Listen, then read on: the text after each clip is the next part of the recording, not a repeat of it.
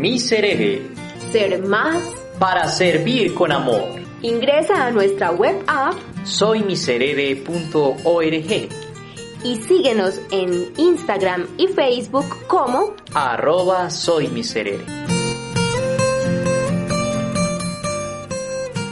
Miserere, una palabra preciosísima sobre la que reflexionaremos hoy. Qué alegría poder estar aquí con ustedes para conversar un poco y profundizar sobre ese concepto, sobre el amor. Ae, nosotros desde hace dos años y medio venimos en esta construcción, en este proyecto, y qué rico entonces que podamos hablar sobre eso hoy.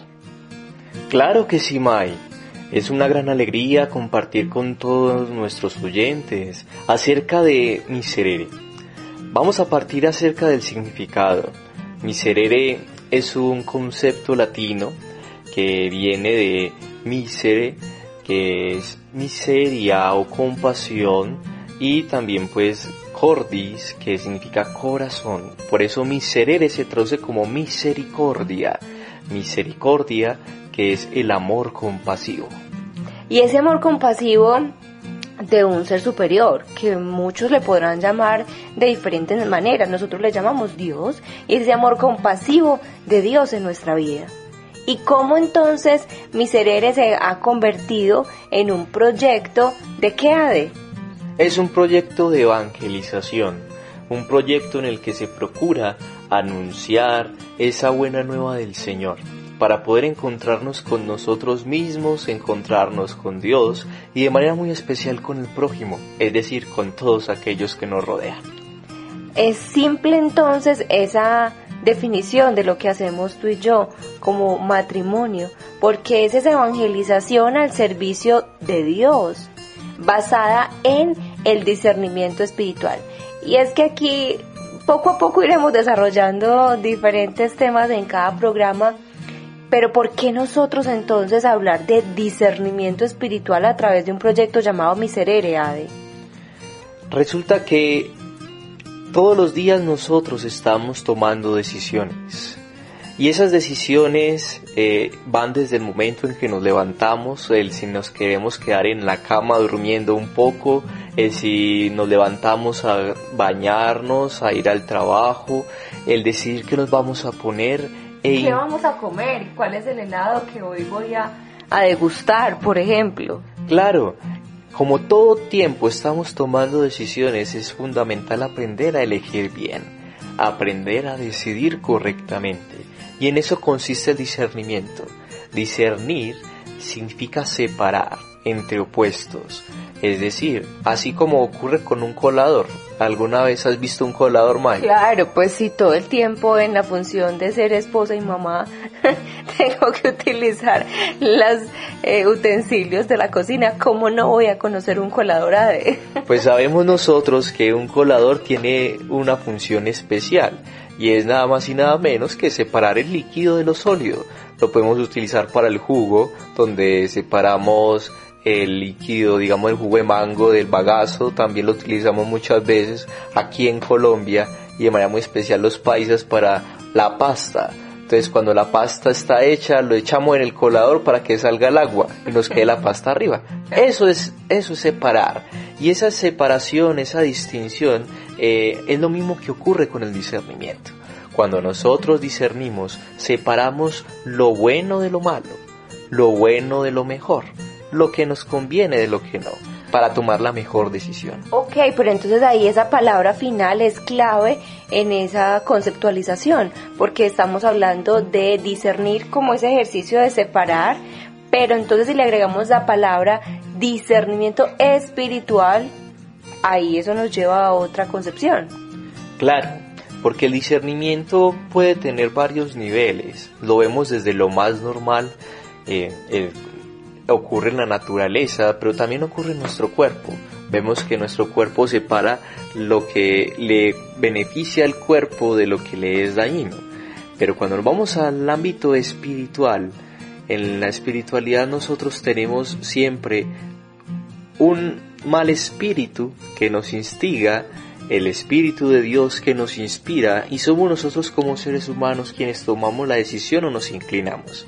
Eso es lo que se conoce como las tres I del discernimiento. Inspiración, instigación e inclinación. Siempre soy yo quien toma la decisión. La gran pregunta es cómo lograr identificar qué es lo mejor para mí. Eso es lo fundamental en el discernimiento. Por eso en Miserere nos dedicamos a esto. O sea que entonces recapitulando para todos nuestros oyentes, Miserere surge como un proyecto esponsal para poder ayudarnos a nosotros a eh, tener esas herramientas, conocer herramientas prácticas desde la vida cotidiana para aprender a decidir bien, en este caso, en el campo espiritual. Porque así como tenemos el campo material, el campo físico, también tenemos el campo espiritual, entendiendo que nosotros somos cuerpo, alma y espíritu. Cuerpo, alma y espíritu. Entonces ya vamos comprendiendo un poco más de dónde surge esto y por qué surge esto. Recordemos o vámonos hacia unos años atrás, o como diríamos en el lenguaje audiovisual, hagamos un flashback de, de este proyecto, de cuando en una mesa empezamos a, a pensar sobre la construcción de esta oportunidad de anunciar esa buena nueva que ahorita mencionaba. Todo inició aproximadamente hace dos años y medio, cuando empezamos a ver individualmente ya antes de casarnos y de ser esposos, la realidad de la gente. Tú desde tu función como comunicadora, yo como filósofo, eh, también como estudiante de teología y acompañando procesos pastorales en diversas comunidades porque a los dos nos movía el voluntariado. Cómo nosotros nos damos cuenta que eran realidades difíciles y complejas que siempre tenían que ver con el discernimiento, con la toma de decisiones, donde habían grandes psicólogos también que acompañaban, pero que siempre había un pequeño vacío, más bien gran vacío, con respecto a la trascendencia, donde podíamos tomar decisiones por nuestra voluntad, pero siempre nos costaba discernir qué era lo que Dios quería para nosotros, o mejor dicho, qué es lo que nos hacía felices. Por eso empezamos a elaborar este proyecto poco a poco de Miserere, partiendo de el acompañamiento a los jóvenes, el escucharlos, el intentar darles una voz de esperanza y después de esto empezamos a labrarlo para las demás personas porque nos damos cuenta que era algo común que todos tenían en su corazón, discernir, elegir y elegir correctamente, elegir bien. Qué bonito es recordar. Recordar es vivir. Esa expresión me ha llamado mucho la atención y eso me llevó al momento en el que tú y yo nos conocimos.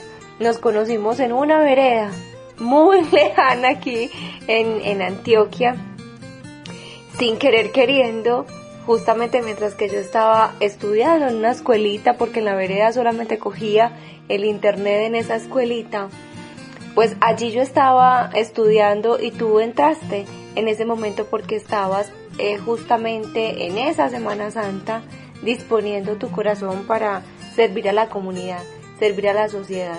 Y en ese propósito nos conectamos y cómo jugamos, compartimos, nos reímos con la comunidad, con los jóvenes. Fue ese amor al servicio y ese disponer el corazón para ello lo que nos conectó y lo que hoy después de tantos años nos invita a seguir haciendo por la comunidad. qué bonito, gracias por compartir también esa experiencia de amor.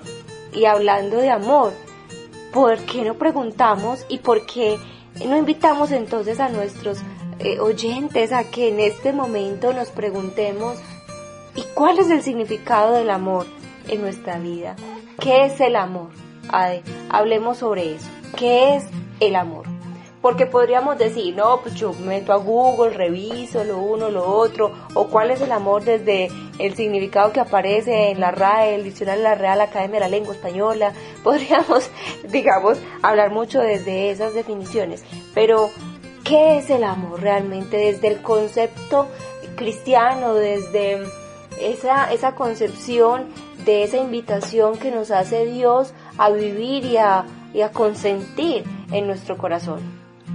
Pues bien, resulta que el amor como tal eh, se traduce en una decisión. Muchas veces tenemos la concepción que el amor es un sentimiento, es una emoción, pero los estudios han dicho que las emociones pasan, al igual que los sentimientos. Lo vemos claramente en el noviazgo. Cuando yo estoy empezando una relación con esa persona amada, decimos que nos da incluso mariposita en el estómago, ¿sí o no? Sí, en el estómago, justamente. Y además de las mariposas en el estómago, nosotros sentimos ese que temblamos en esos momentos, que sudamos en el corazón, eh, que nos empieza a palpitar muy rápido. Pero miramos que... Se dilata la pupila. Claro, se dilata la pupila. La baba, como empezamos a gaguear. Empezamos a gaguear. Sí. Pero situaciones como esas nos llevan a que después, cuando va pasando el tiempo, empezamos a compartir con esa persona amada, esas sensaciones empiezan a perderse.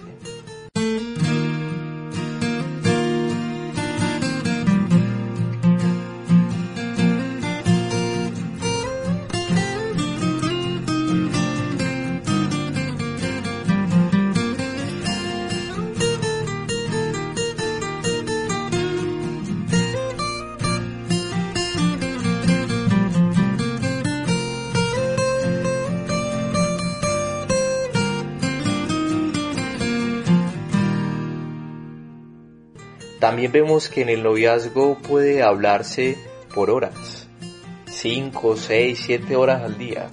Y hasta los psicólogos, bueno, otros profesionales establecen unos tiempos para esas etapas como de ese, de ese amor que transcurre o sea entre una pareja. El enamoramiento dura entre, unos dicen cuatro, otros dicen seis, bueno, digamos que el número variará según el, el profesional quizá, pero como todo se marca por unas etapas, unas etapas de vida, un proceso, como tú lo mencionas.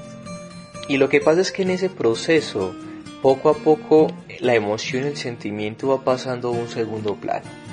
Ya después que pasa el tiempo, no queda nada más que la decisión. La gran pregunta es, cuando todo esto empieza a desaparecer, nosotros tomamos la decisión de continuar. Ahí es donde hablamos del amor. Por eso el amor es una decisión que implica una acción e implica un impulso que nos mueve a. ¿Sí? No podemos quedarnos simplemente en el sentimiento o la emoción. Hay muchos que pueden decir, pero es que el amor no existe. Pero ¿por qué no existe? Porque hemos sido traicionados. Ah, bueno, yo te puedo decir que España no existe porque no la conozco, pero aunque no la conozca, España sigue existiendo. Eso me hizo recordar un video que vi, no recuerdo dónde, la verdad, eh, que estaba una personita que no cree en Dios y una persona que cree en Dios. Entonces le decía, no existe, no existe, y le daba todos los argumentos por los cuales eh, no existe o no existe según esa, esa mirada y ese observador. Entonces la personita que sí cree le dijo, eh, ¿tú tienes cerebro? Ah, sí. Eh, ¿Tú puedes tocar tu cerebro? No. Entonces lo mismo sucede con, con Dios. Esa, esa mirada de, hombre, existe, eh, observemos, nos basta con observar a nuestro alrededor para comprender que esta magnífica creación, ¿quién la pudo haber hecho distinto a un ser humano? Nosotros tenemos un, unas limitantes, unas limitaciones pero ese ser que eh, quizá nosotros no vemos, pero que nosotros dos estamos seguros, creemos, confiamos existe, cómo tiene el poder para hacer todo esto tan hermoso. De hecho, hay un gran filósofo llamado Santo Tomás de Aquino, sí, Tomás de Aquino vivió hace muchos años, por allá en el siglo XIII aproximadamente. Hace muchos, variados añitos, variados añitos. Y él decía que nosotros podemos observar eh, a Dios no como tal de forma tangible, sino que lo conocemos a través de las obras, de las obras que él ha hecho. También existe otro filósofo llamado Kierkegaard que intentaba manifestar que Dios va más allá de una idea, un concepto, sino que se trasciende a una experiencia porque los seres humanos basamos en la experiencia, somos seres experienciales por naturaleza que en lugar de luchar con la razón, debemos de aprender a vivir entre la razón y el corazón.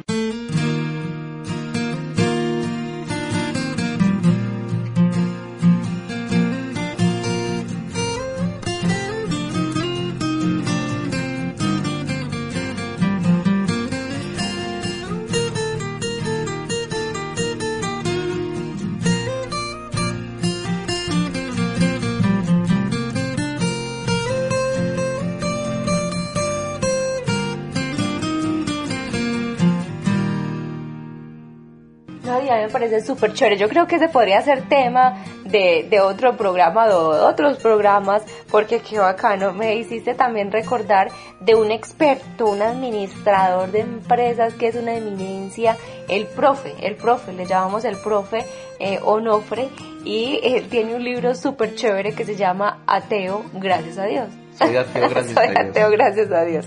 Ok, entonces digamos que hay un poquito como para ir profundizando sobre ese amor y por qué llegamos siempre a, a esa concepción. Porque Dios es amor, como diría Juan. Dios es amor. Entonces no es un, un concepto, no es una emoción, no es un sentimiento, es una decisión una decisión. ¿Y a qué nos mueve esa decisión? A, a ti a mí a través de mi serene. Pues el amor como tal, eh, y partiendo de, que, de una decisión, nos mueve una entrega. Por eso se ha hablado siempre de tres tipos de amor. Tres tipos de amor. A ver, vamos a, a empezarle a dar, como diría yo, un doble clic a esos tres tipos de amor. ¿Te parece, Ade? Claro que sí, los tres tipos de amor son nada más y nada menos que el amor eros, el amor filia y el amor ágape. Eros, filia y ágape. Eso suena como interesante. A ver, contanos un poco más sobre eso.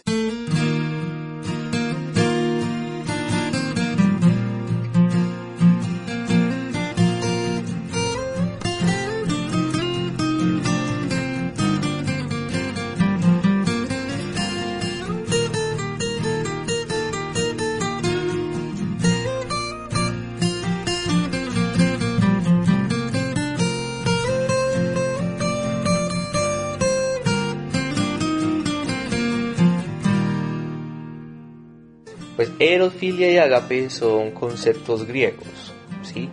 El amor eros, eh, también conocido como ese amor erótico, es ese amor que nos mueve o nos impulsa a algo, que mueve las entrañas y el corazón.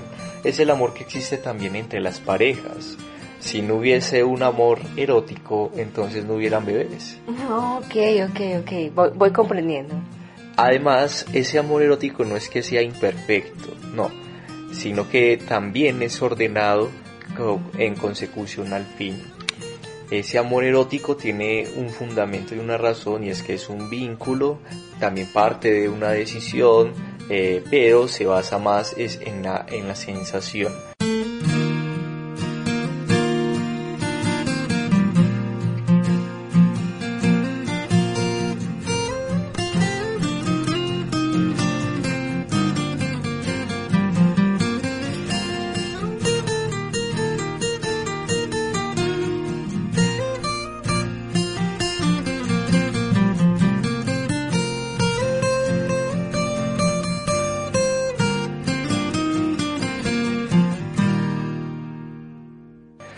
Tenemos en segundo lugar ese amor filial.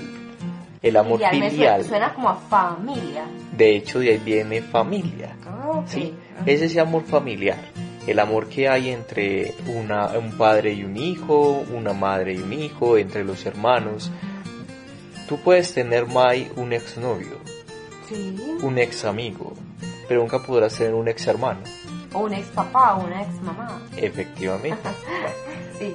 Entonces el amor filial es eso que me ayuda a llevar como entrañablemente una persona cercana en el alma, en el corazón y que en esos momentos llego yo a sentir como, oh Dios mío, eh, esta persona es como de mi familia, es como mi hermano. Entonces puedo llegar, y llegar incluso a querer entregar la vida por él. Es decir, esa cercanía, esa camaradería también, ese yo me siento muy allegado al otro. Es más o menos lo que estás mencionando. Claro que sí.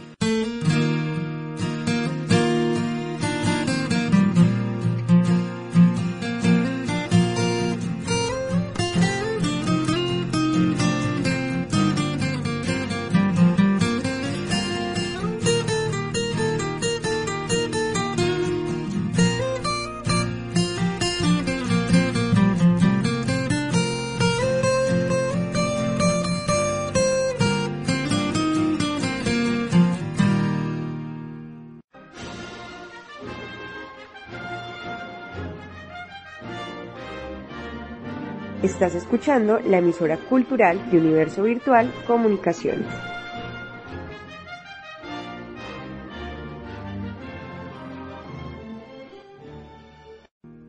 Y ahí es donde entramos al tercer tipo de amor, que se considera como el amor que dona, el amor que entrega.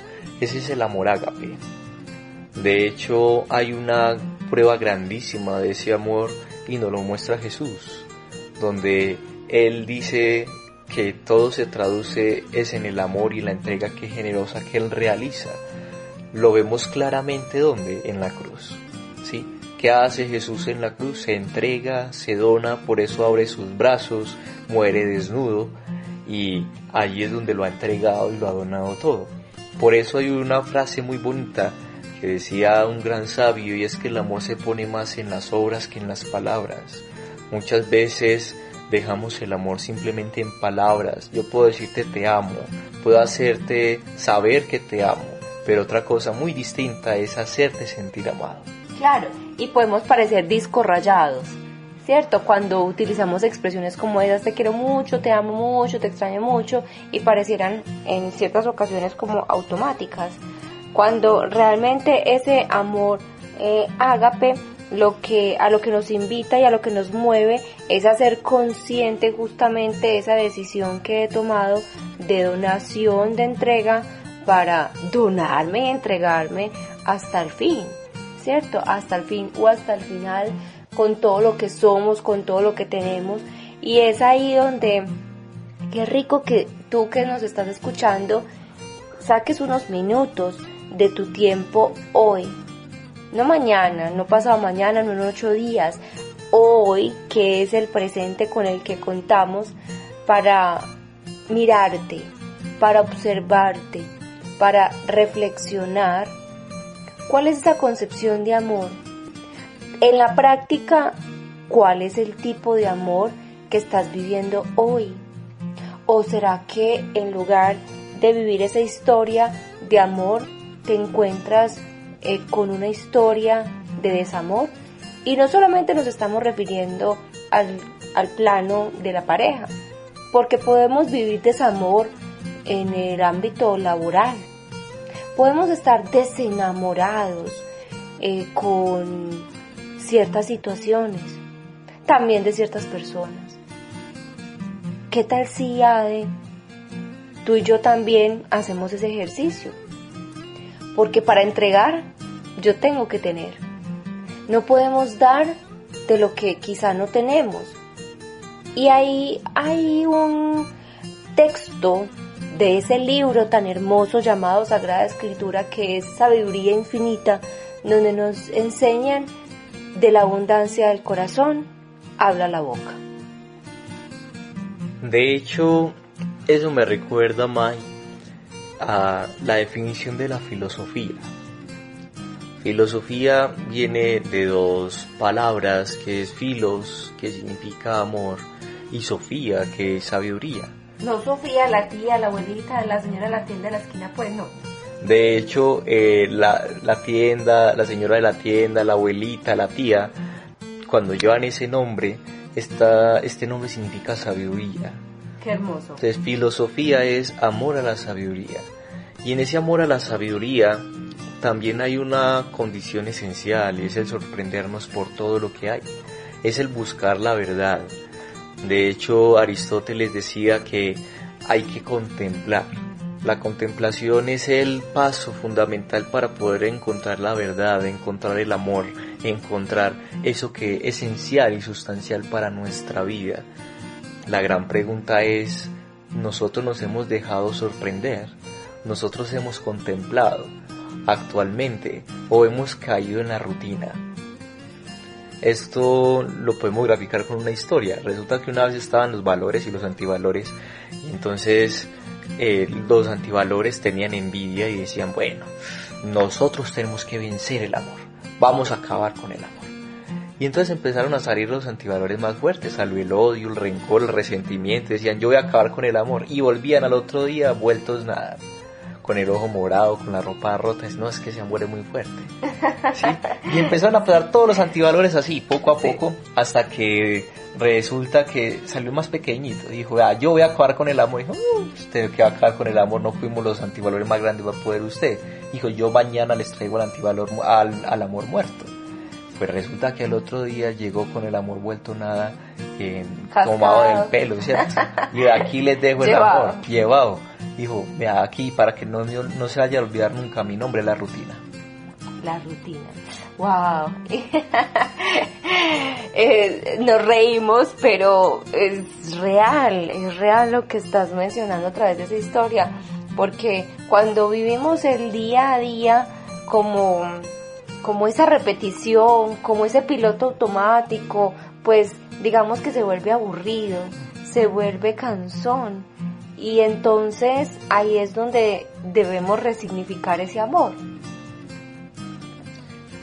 Y resignificar ese amor implica el que nosotros nos dejemos sorprender, nos dejemos encontrar, vivamos una experiencia nueva, el hacer cada día como si fuera el último. De hecho me hace recordar también, eh, hay una etapa en la que se estudia los monjes del desierto, que eran unos, unos monjes que vivían allá apartados de todo, no hay monasterios ni nada, sino que vivían literalmente en el desierto. Y entonces ellos cada vez que se encontraban decían, hermano, morir tenemos. Y el otro le respondía, el cuándo y el dónde no lo sabemos. No saben.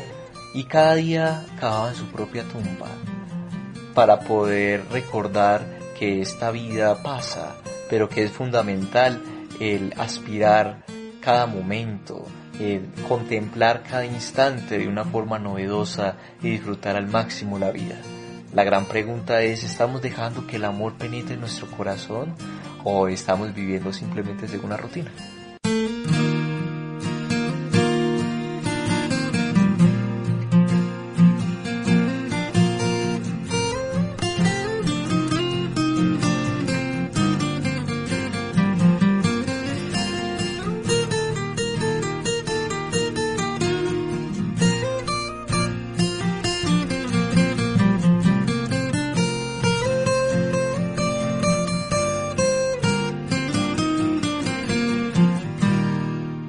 Y luego ha de hacer este recorrido de revisar qué significa la palabra miserere, de qué es el amor, de cuál es el significado que le damos en nuestra vida, de preguntarle también a nuestros oyentes sobre esa, ese propio significado y esa resignificación. ¿Qué tal si hablamos desde el amor teniendo en cuenta esa definición bíblica? Resulta, May, que la Sagrada Escritura, en medio de su sabiduría, nos muestra uno de los signos más bellos sobre el amor. Y allí es donde se explica ese amor real que parte de la decisión, que pasa por ese amor eros, que se traduce en el amor filial, pero que llega al culmen en el amor ágape, en ese amor que se entrega, que se dona, que se descentra, que sale de sí mismo. Lo tenemos nada más y nada menos que en la primera carta de el apóstol Pablo a los Corintios, en el capítulo 13, donde nos dice lo siguiente, y es, yo podría yo repartir todos mis bienes e incluso entregar mi cuerpo a las llamas, pero si no tengo amor, nada me aprovecha. El amor es paciente y es bondadoso. El amor no es envidioso, no es jactancioso ni orgulloso. Es decoroso, no busca su interés, no se irrita, no toma en cuenta el mal, no se alegra de la injusticia, se alegra con la verdad. Todo lo excusa, todo lo cree, todo lo espera, todo lo soporta. El amor no acabará nunca. En cambio, desaparecerán las profecías, cesarán las lenguas y desaparecerá la ciencia. Entonces, miremos que nada más y nada menos que en este pequeño pasaje nos muestra un himno hermoso y unas características del amor. La paciencia, la bondad, la no envidia, eh, no es el, el no orgullo, el decoro, eh, busca el interés de los demás, no se irrita, no toma en cuenta el mal, se alegra en la verdad. Todo lo excusa, todo lo cree, todo lo espera y todo lo soporta. Es muy bonito escuchar esas palabras, Ade. Sin embargo, no podemos eh, negar que eso aplicado a la vida diaria cuesta un poco. ¿Qué dices tú? Envidioso, no es jactancioso, todo lo puede, todo lo espera, todo lo soporta, porque si vamos al plano como esa realidad humana, hombre, somos impacientes, em, no voy a generalizar por supuesto, pero digamos que por lo general con las personas que hemos conversado, con esas, esos, hasta los mismos familiares, nosotros mismos, somos impacientes, nos desesperamos, queremos a veces las cosas de ya para allá, em, nos da rabia que el otro no ame como nosotros amamos, o nos quedamos en la expectativa, eh, esperando a, a que el otro nos dé, nos entregue, y ese partir o ese surgir desde nosotros es un poco lento, nos cuesta o a veces simplemente no lo hacemos. Muchas veces porque no queremos. ¿Qué dices tú sobre eso? Sobre esa vivencia de la realidad. Es cierto, ya que realmente en las palabras o en el texto suena muy bonito. Lo más difícil es llevarlo a la práctica, vivirlo cada día. De hecho, amar es un reto. Es un reto que implica decisión, implica constancia e implica también la gracia de Dios. Porque es salir de nosotros mismos para poder entregarnos al otro. Es dejar de lado nuestros egoísmos, nuestro amor propio, para buscar en todo momento nada más y nada menos que el bien de las demás personas. Amar no es fácil, porque no se limita a dar un beso, no se limita a decir un te amo, se demuestra con acciones concretas que hacen sentir a la persona importante y aún más le ayudan a resignificar su vida, llenan el corazón. Y esto aplica no solo para el ámbito de pareja, porque es muy importante tener eso muy en claro. No, no aplica solo para la pareja, aplica para la familia, aplica para el trabajo, aplica en la crianza de los hijos. Es el amor, ese motor que nos ayuda día tras día a seguir adelante, a salir adelante, a entregarnos y adornarnos.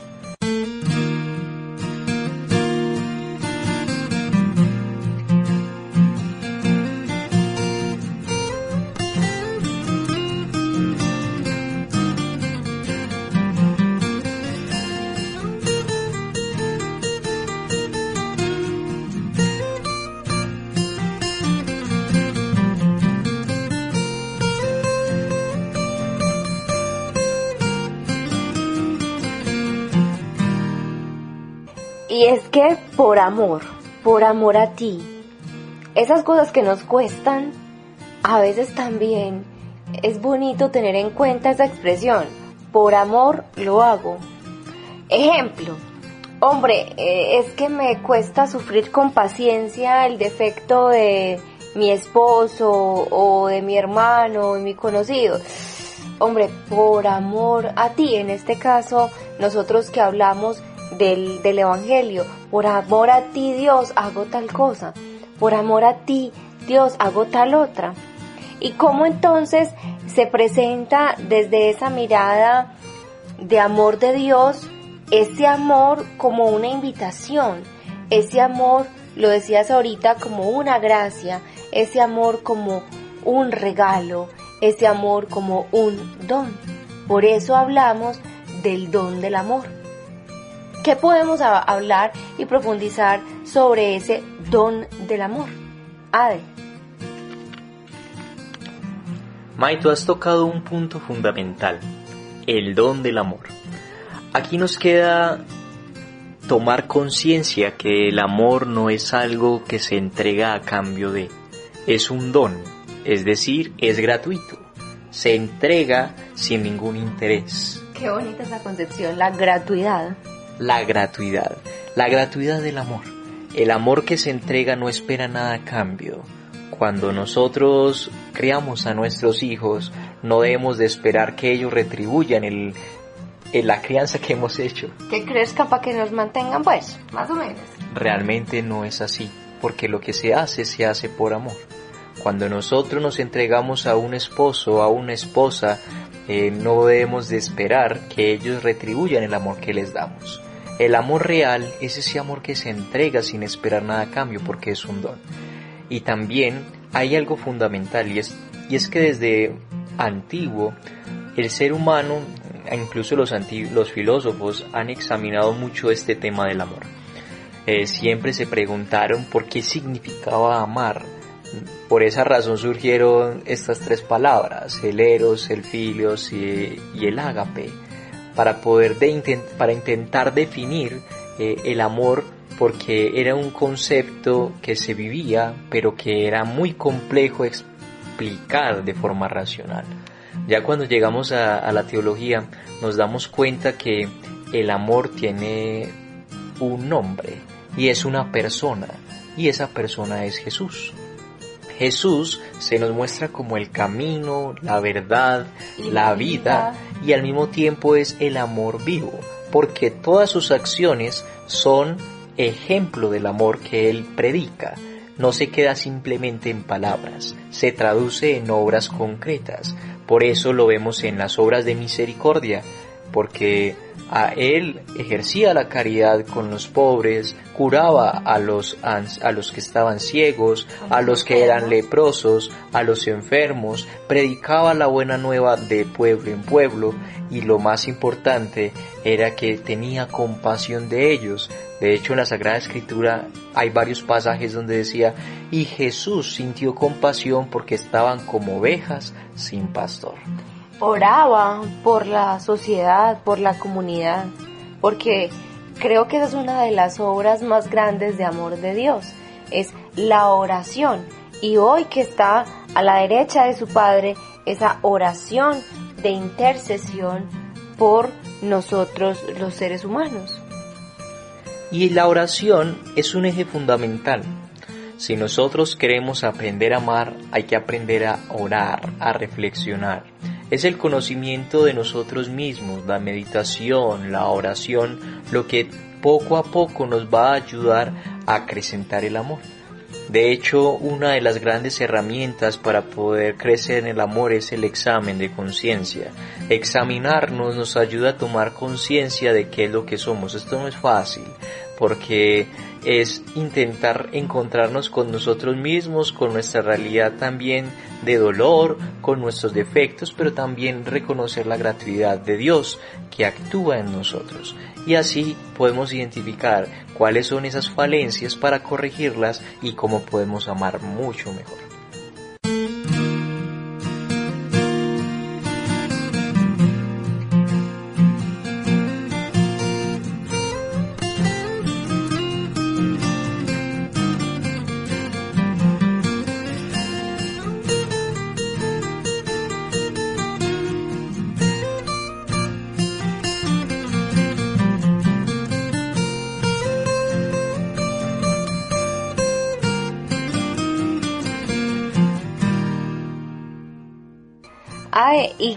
Bueno que podamos tocar como ese tema del amor desde diferentes puntos, ángulos, observadores, como dirían algunos maestros. Y a mí me encanta la propuesta de Jesús, porque es una propuesta revolucionaria de amor y nos invita a lo contrario, a lo que por lo general nos invita el mundo. Ejemplo, si tú le caes mal a alguien o alguien no te quiere o alguien te odia, pues digamos que muchas veces nos dicen, usted es que es bobo, Pues, igual que le resbale, eh, haga como si no le importara o también páguele con la misma moneda. Eh, ojo por ojo, diente por diente, ¿sí? Una expresión, un dicho que tenemos aquí pues como eh, también en nuestro país, en Colombia.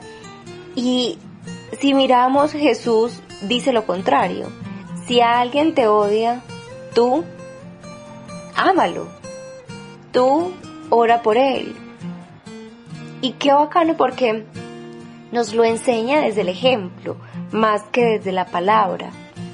Y el ejemplo fue muy claro, cómo esas personas a las que les entregó toda su confianza y todo su amor, sus discípulos, lo traicionaron, lo vendieron.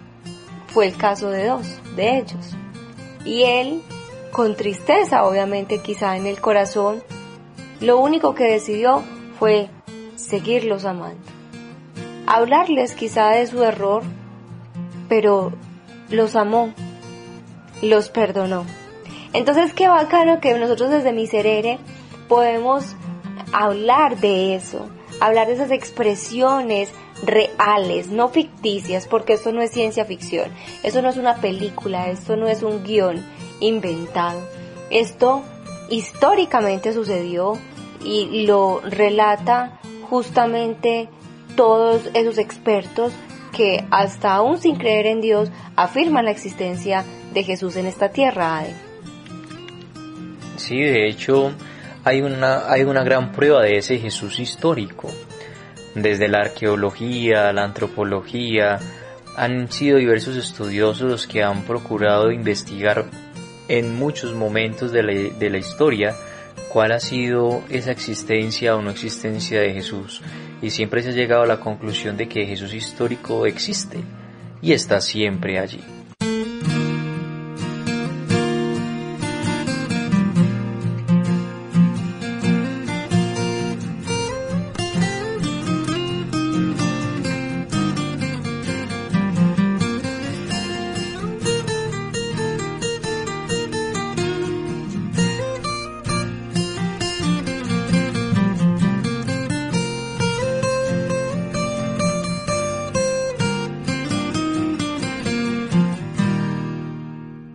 En este primer programa donde hablamos de todo un poquito para graficar lo que hacemos y por qué lo hacemos y de dónde surge, pues hablemos también de la esencia de lo que hacemos.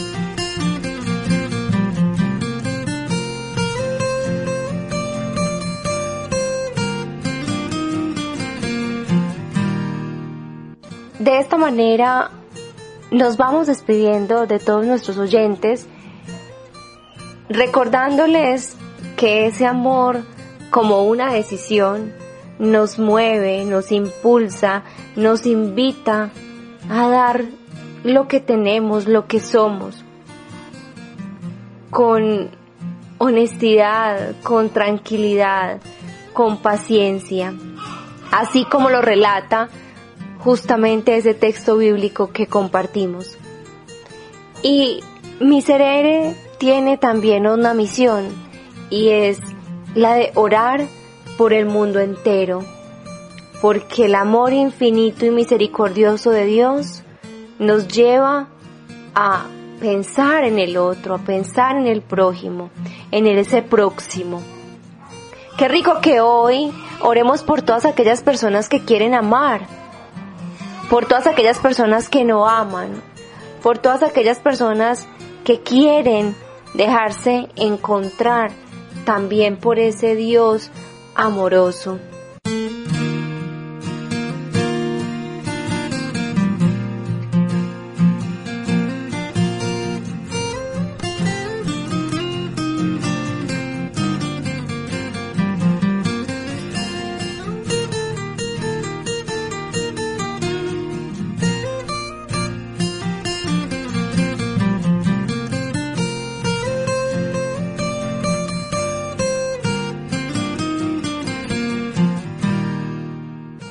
Agradecemos a todos ustedes por haberse conectado con nosotros en este primer programa y qué rico podernos encontrar en las siguientes oportunidades semana a semana donde trataremos distintos temas como el miedo, como esos retos de vida. También tenemos unos especiales sobre padres, donde se habla del rol tan importante que ejercemos los padres en la vida de los hijos y los hijos en la vida de los padres.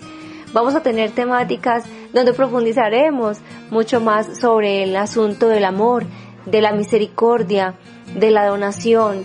Vamos a encontrarnos simplemente para conversar y reflexionar sobre la vida. Nosotros hemos adoptado como eslogan de nuestro proyecto de evangelización ser más para servir con amor. Porque ese ser más explicado no es de la cantidad y el creerme más que el otro, simplemente es entregar todo eso que tenemos, lo reiteramos. Y ese ser nos lleva a considerar que antes que ser eh, o estudiar una carrera, tener una profesión, X cargos, eh, casa, carro, beca, finca, más que eso, somos seres humanos que recibimos de Dios el don del amor, el don del servicio. Por eso decimos ser más para servir con amor, miserere. Ser más para servir con amor. Y con esa invitación entonces también cerramos este programa. A que seas más para servir con amor.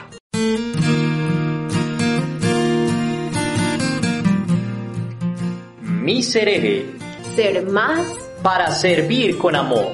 Ingresa a nuestra web app soymiserere.org y síguenos en Instagram y Facebook como arroba soy miserere.